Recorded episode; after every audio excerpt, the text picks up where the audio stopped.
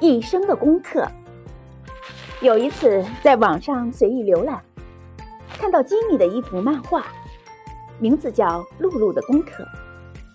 画面很简洁，一个女孩带着一只只小鸭子在走，画的下面是吉米配的执着文字。露露不会游泳，不会飞，她的鸭子也是。露露带着小鸭子，天天到池塘边看别人怎么游泳，怎么飞。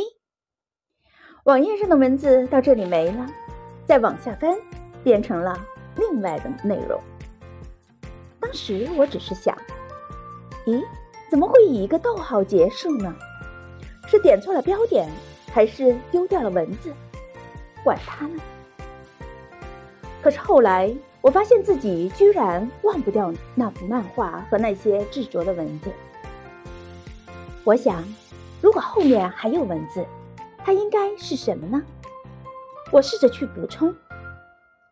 后来，露露和他的小鸭学会了游泳，他和他还想学飞。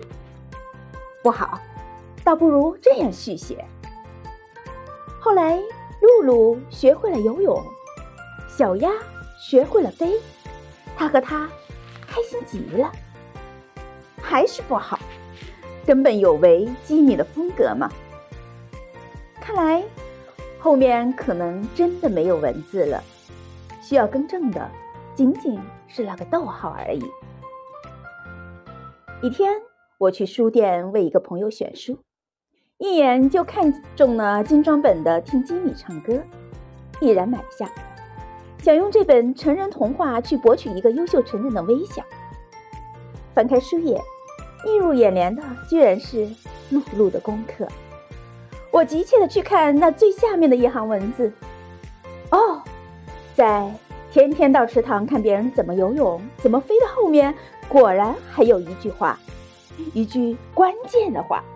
一句让我读了茅塞顿开的话，一句令我今生今世都不敢忘怀的话。日子一样很快乐，自己不曾拥有，就快乐的欣赏别人的拥有，不让日子沦于暗淡，不让心绪陷于灰颓。这是我们一生都需要。尽力去做的功课。